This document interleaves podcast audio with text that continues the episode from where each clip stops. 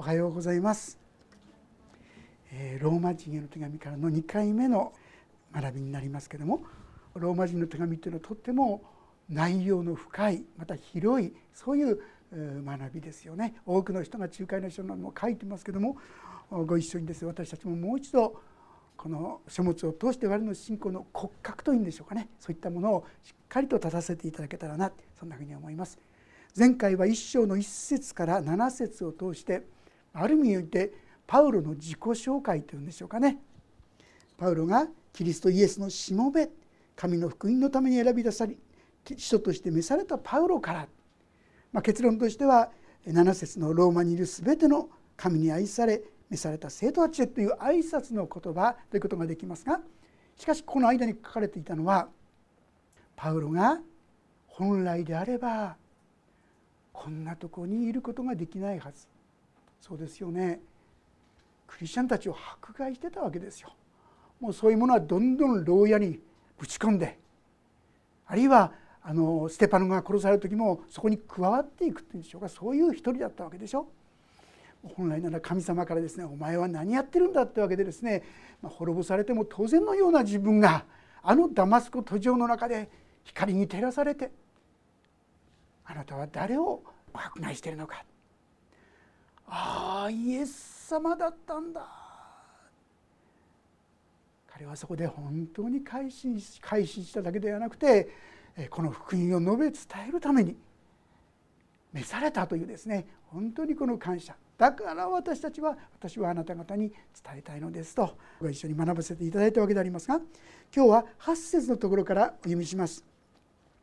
まずはじめに私はあなた方全てについてイエス・キリストを通して私の神に感謝します。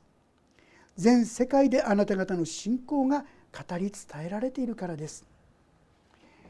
まずご挨拶の後何かって言いますと、まあ、感謝のお言葉ですね。私たちもいつもお世話になってますとかねそんな言葉を手紙を書くんじゃないかと思いますがしかしながらちょっと違うのは普通は相手に感謝を表すわけですよね。ところがこの言葉はどう書いてありますか？ここには「私の神に感謝します」と書いてあります。ですからローマの人たちに対する感謝ではなくてっていうんでしょうかねもちろんそれも含まれていると思いますがしかしまず感謝するのは神様に感謝するってことなんですよ。どういうことでしょう？ローマというのは当時のあのローマ帝国巨大なローマ帝国の都ですよね。そこにもキリストの教会がある。これは嬉しいことじゃないですか？まだまだ福音がですね伝えられてないはずなのにあんな都にローマにキリストの教会がある。本当にこれは感動というか感謝なことだと思いますね。昔ですねちょっとこう話がずれた話になるかもしれませんが私が前使わせていただいた教会その教会はですね東北選挙というのがちょっと重いとしてあったんです。でその教会ではですねあの情報寺岩手県の情報寺というところそこには教会なんか一つもありませんよねおそらくクリスチャンも一人もいないんじゃないかと思うんですがあのお医者さんがいましたのでお医者さんと共にですねそこに行ってお医者さんの働きとともにチラシを配るなんてことをですね、まあ、私が使わせる前だったんですけどもしてたんですね。でも正直言って1週間か2週間がそのぐらい経ったらもうそれで帰ってしまうわけですからまあどれだけの意味とか価値とかそういうのがあるのかなと思う部分もあったんですがある日実はこの教会でに浦和の福音自由教会という教会がキャラバン伝道に来てくださった時があったんです。やはりこうこの周りにチラシを配ってくださったために来てくださったんですがその時にですね一人の人が「実は私は情報寺の出身なんです」って。それは何を意味するかって言いますとこんなトラクト配ったって何の意味があるあるんだろうかともしかしたら思われてたかもしれない。その一枚が情報寺に住んでいた一人の女性に届きそのチラシをずっと持ってたんですそして彼女は東京といいましょうか埼玉に出てきて浦和の教会に結ばれてそこで信仰を持ってそしてなんとその時はすでにその教会でスタッフとしてですね働いてたんですね。その方が今度仙台の開拓のために助けるために来てくださって仙台に来てチラシを巻いてくれたってことでなんかすごい感動っていうんでしょうか？誰一人いなかったクリスチャンがいないはずだろう情報時で信じる者が起こされてそしてその人が今ここに来てそしてチラシを配っているというですね本当になんか感動がありましたね。東京にもし日本中にどこにも教会がない東京に教会ができたって言ったらですね今はたくさんあるからあんまり感動しないかもしれませんけどもそうだったらすごい感動があると思うんですよ。地中海沿岸の諸教会はほとんどパウロが関わってるんですよね。エルサレム中心のは12人が関わってますがパウロがほとんどの教会関わってますがローマに関してはパウロは何の助けもしてない。でもそのローマに教会ができた。それは前回もお話したと思うんですがおそらくペンテコステ精霊が下ったあの時にエルサレムにローマの住人が来てたんですよ。そしてペンテコストイエス・キリストのメッセージをおそらくペテロのメッセージ聞いたんでしょうかねほん。でイエス様を信じてそして約束通り精霊が望まれる時あなた方は力を受けますまさしくその言葉の通り彼らはローマに帰ってもこの福音を周りの方々に伝えていったんだと思いますね。そうしたらなんとそこに群れができたんです。皆さん知ってください。ローマの教会はある意味で神道伝道によってできたわけですよね。そんなふうにしても教会ができるんだ。さあこの教会本当にあなた方がそこで信仰を持ち信仰を持ち続けてそこに歩んでくれていることを感謝します。誰に？神様にまず感謝する。皆さん私たちの交わりはこれなんですよ。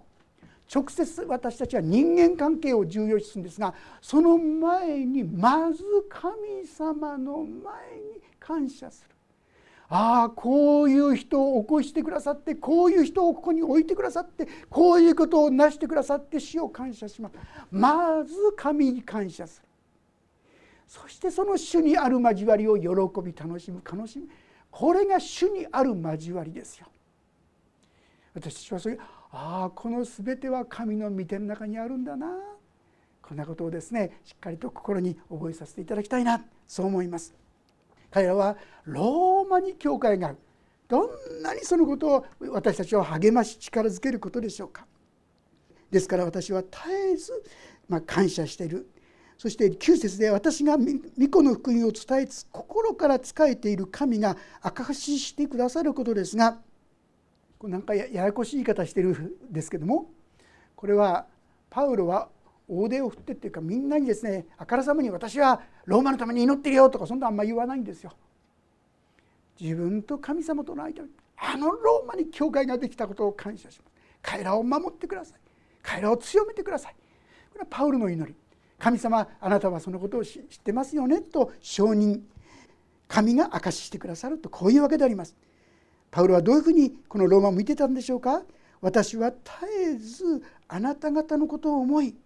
祈る時にはいつも神の御心によって今度こそついに道が開かれ何とかしてあなた方のところに行けるようにと願っています。パウロはですねこのローマのために一生懸命祈ってました。彼らが本当に強められて守られて主にあって歩めるようにしかしその思いはついにはですね彼らに会いたいっていう思いになったんじゃないかなと思いますね。私たち祈るはっきり言いましてパウロはローマの人知らないんですよ。でもローマのために祈ってた。鳥なしの祈りってありますが私たちは見ず知らずの人でもその人のことを祈っていくことができますよ。これは私に与えられた特権です。そしてこのような祈りが深め深められていく時に私のうちにはその人たちに対する愛というものが与えられていくでしょうそしてついには会いたいという思いが強められていったようでありますで特にパウロの中には一つの思いっていうんでしょうか目標があったようですね。それは何かって言いますと11節私があなた方に会いたいと切に望むのは御霊の賜物をいくらかでも分け与えてあなた方を強くしたいからです。というよりあなた方の間にあってあなた方と私の互いの信仰によって共に励ましを受けたいのです。まあ今ローマ書を読み始めましたけどもローマ書の中には遠大な神のご計画が非常にきと記されてますよ。パウロにはさまざまな賜物が与えられてたと思いますね。そういった神学についてピシッと分かりやすく説明する教師の賜物とかですねあるいはメッセージ神のメッセージをズバッとこう伝えるような預言者としての務めとかね働きとかあるいは人として教会を次々と生み出してそういう働きとかさまざまな賜物が与えられてたそれによって私のようなものだけども神の本当に民を迫害したようなものだけどもでもあなた方のうちにあっても何かお役に立つものにならせていただきたいとこう言ってるそれは賜物によって自分に与えられている賜物によってということなんですが私たち少しですねこの賜物ということを正しく理解していくことが必要かなというふうにちょっと思うんです。この賜物っていうのはいわゆる才能とか経験とかそういうものではありません。ここで言うのは精霊の賜物もっと言うと精霊が与える賜物ですよ。もしあなたがイエス・キリストを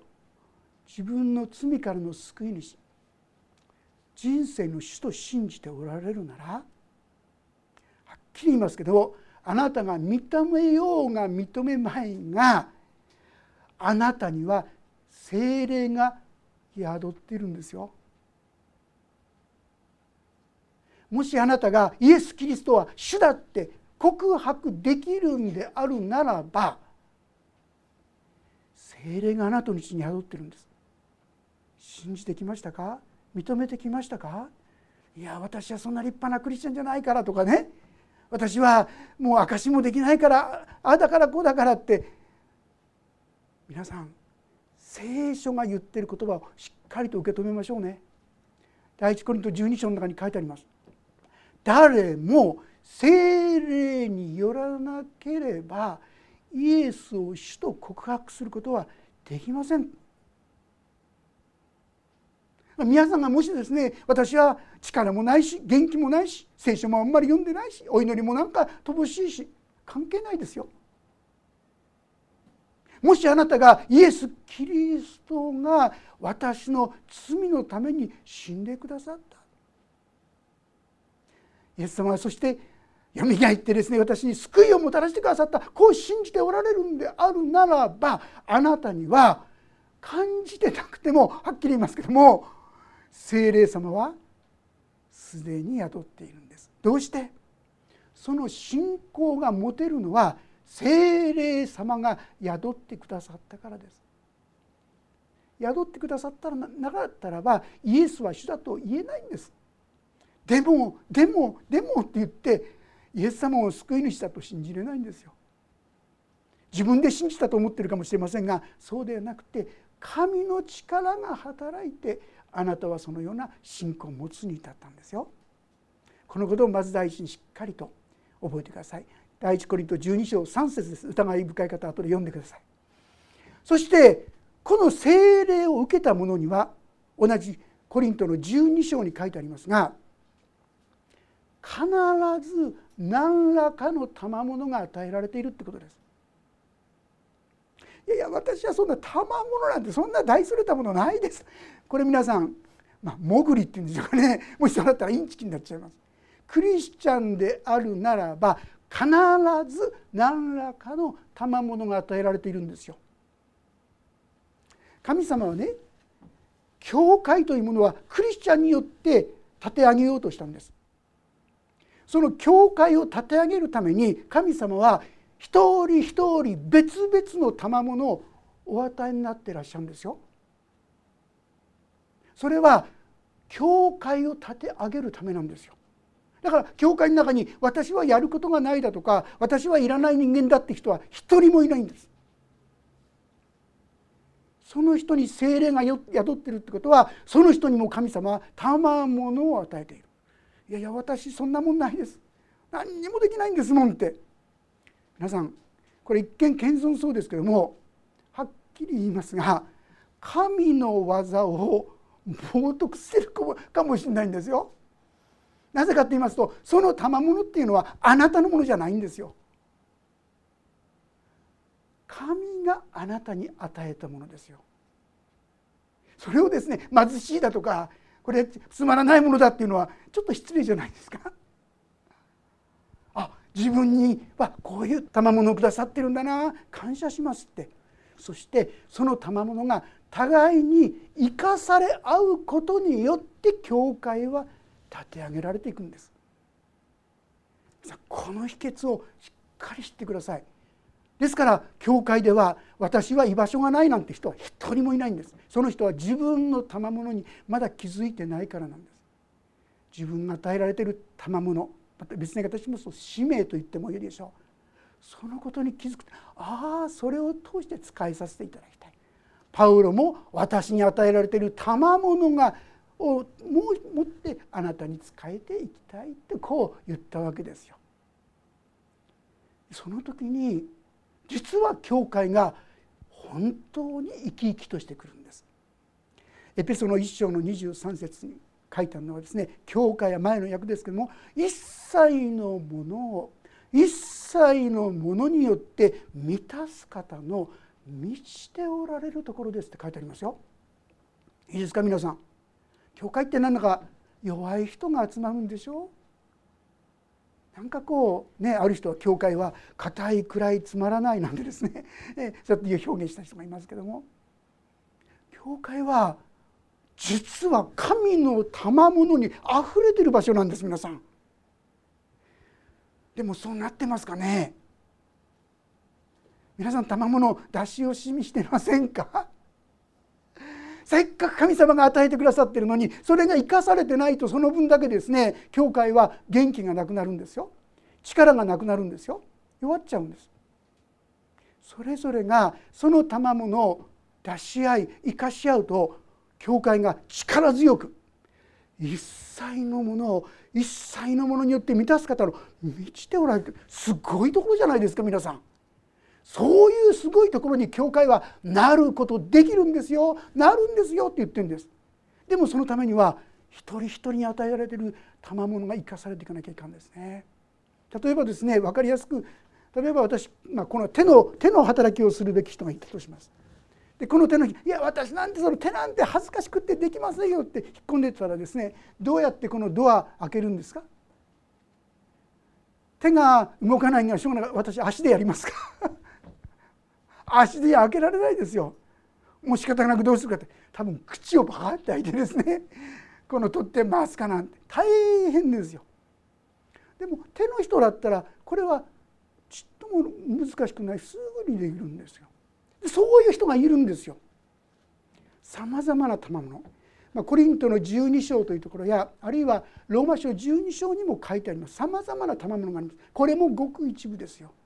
神様がさまざまな目に見える形見えない形においてそういう賜物をくださってるんです。私はいらない。そういう意味でそれはあなたのその賜物がまだ発見されておらず生かされていない。それを本当に生かし合う時に教会はもっともっと強くなっていくんですね。ただね気をつけなきゃならないことがある。そのことをですねカルビンっていう人がこう言ってるんですね。宗教改革者の一人ですけどもしかし私たちは自分の嫉妬やプライドによってそのようにお互いに益を受け合うことを妨げられる。皆さん嫉妬とかプライドが入ってくるとその賜物が生かされなくなっちゃうっていうんです。そして私たちの虚しい名声に酔う心の高ぶり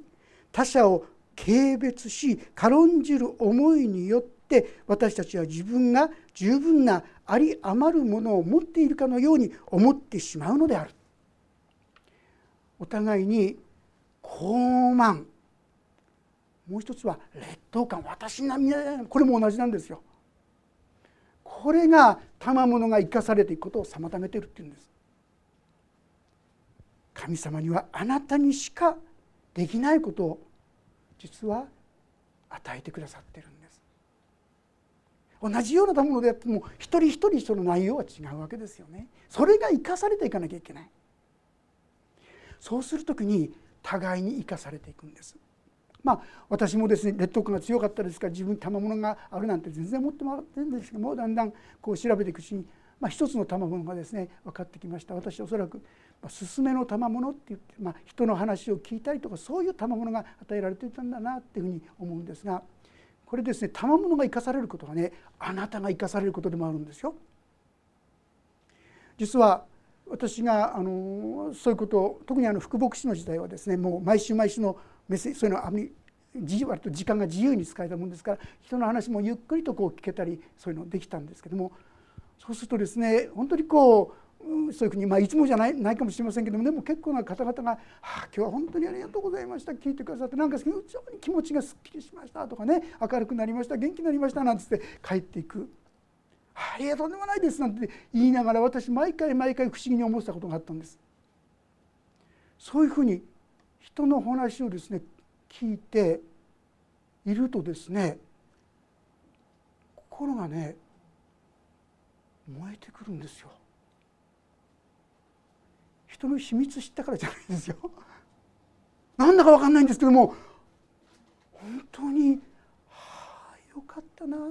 そして神の臨在っていうんですか神様がここにいてくださるってことをねなんかこうひしひしと感じるようなそういうことがよくありましたね。その人自身は、まあ、もしそれが賜物だったとするならばその賜物によって、まあ、感謝してくださってるわけですが実はさせていただいた私もそのことで恵まれるんですよ。賜物って生かされることは自分それ用いさせていただくことは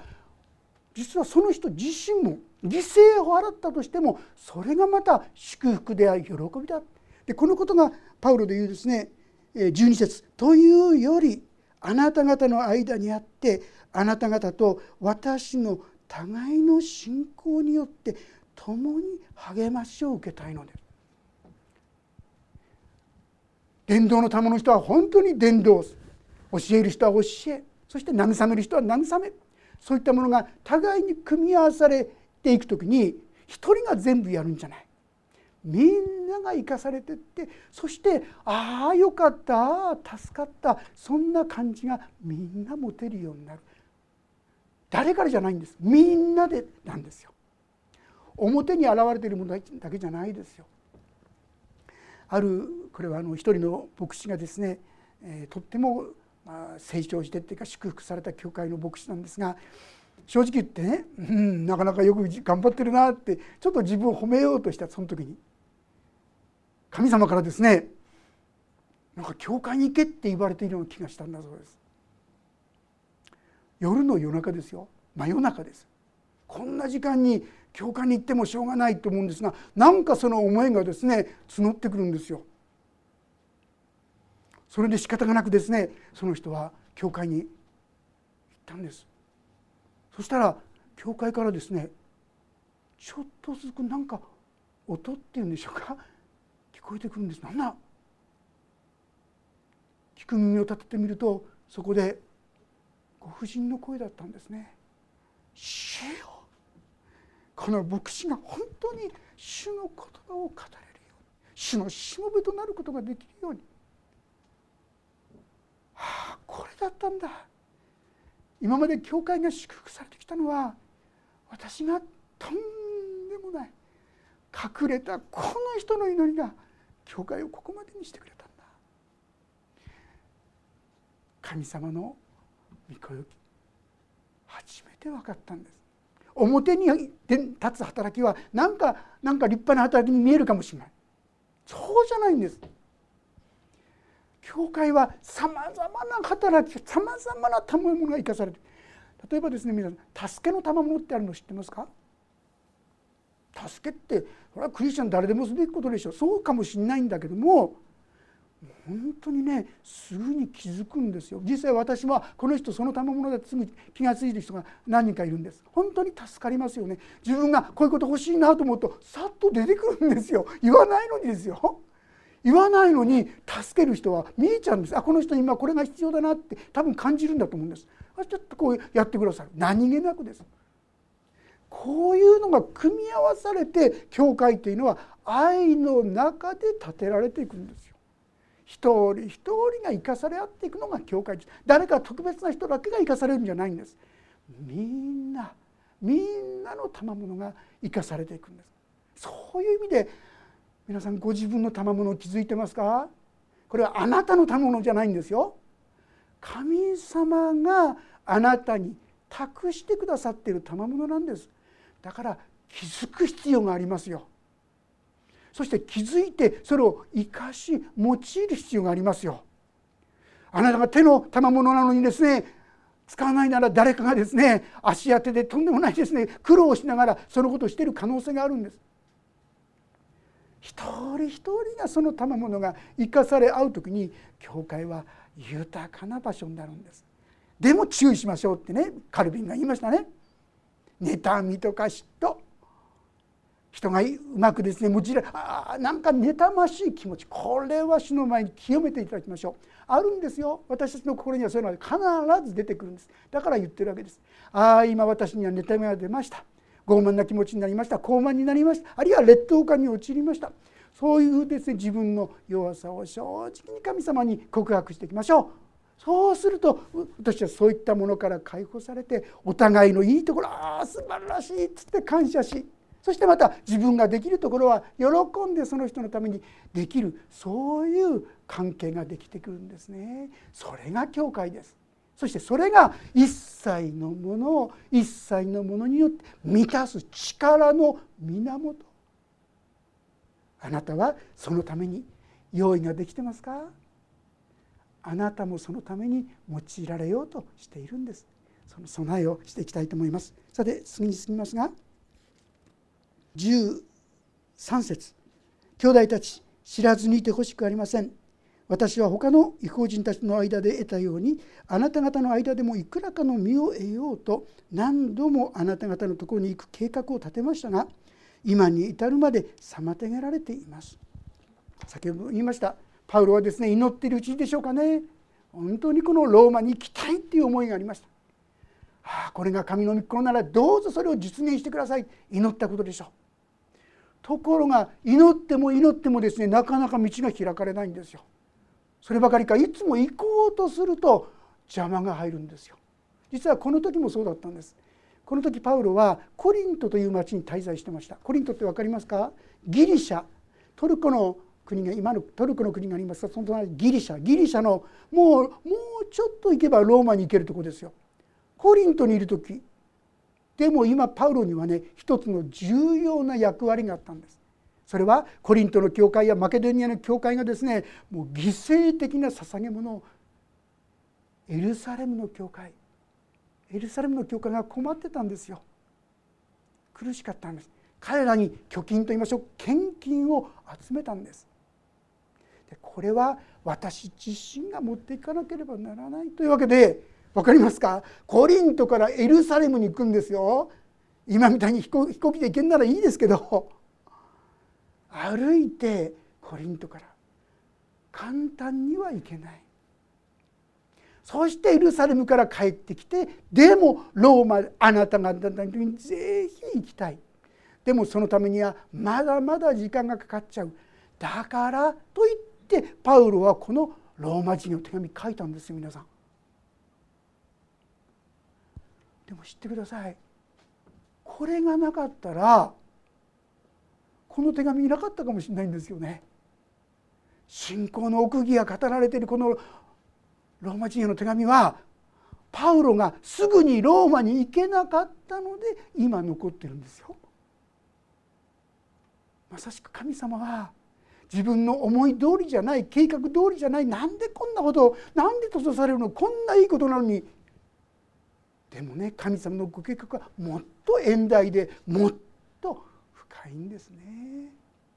私たちこれ見誤っちゃいけないですね。ついつい自分の小さな頭で考えてああもう神様はですね顧みてくんないんだ。そんなふうに思っちゃうかもしれないんです。ちょっと時間来てるんですが一つのお話も加えさせてください。第一例会でもお話したのでこれはコンゴという昔ザイールといった国に使わされた宣教師のお話です。あのスウェーデンの宣教師だったんですが彼らはですねコンゴアフリカのコンゴのために本当にもう命も懸けようという形で出てるんです。ところが行ってみるとですね彼らはその宣教師を全く受け付けないんです。自分たちのそこに入っていこうとしたら入るなってわけですね。あんた方みたいなのが来るならば私たちの神様が怒るからって言って絶対入れなかった何年間も何年間も伝道してもですね身はたった一人の小さい子供でした。子供が日曜日になると出てきてそこから自分から出てきて彼らのとこに来て彼らに神様のお話をしてこれだけでした。一体俺たちは命も懸けると思ってここに来たんだけどなんだこれはって神様は私たちにもう共にいてくれないのかそんな時にマイライになっちゃってそして奥様は赤ちゃんが与えられたんですけども赤ちゃんを産んで7日目にこの地上での生涯を去っていったんですね。神は私たちを見ておられない。神は私たちの苦労をちっとも分かってない。このお父さんデイビッド・フラッドって人ですけどもその人は生まれたばかりの赤ちゃんもうその子供は育てられないって言って上の子供だけ男の子だけ連れて本国に帰ってしまいました。下のお嬢さんのことはその宣教団の人に他の宣教師の人に預けてったんですね、長くなっちゃいますから短くしてお話ししますけども約40年後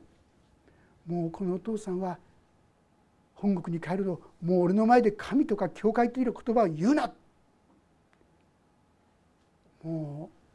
うかえってですね宣教師どころか反対の方になってしまった。そしてもう生活も乱れたんですがその残された女の子名前はアギーって言ったと思いますが彼女は他の宣教師に預けられてそしてさらにその方々も実は亡くなっちゃって今度アメリカの宣教師に扱われられてそしてそこで育ったんですがもう結婚してそして彼女たちはこのお父さんを探すためにスウェーデンに向かうことになったんです。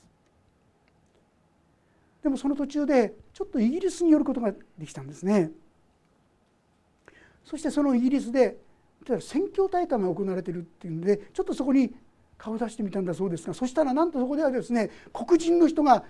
演台に立ってそしてメッセージをしている。そして何のなんと彼らがいた今後での宣教のことを話してた。びっくりして。そしてその集会が終わった後に彼女はその人に寄っていって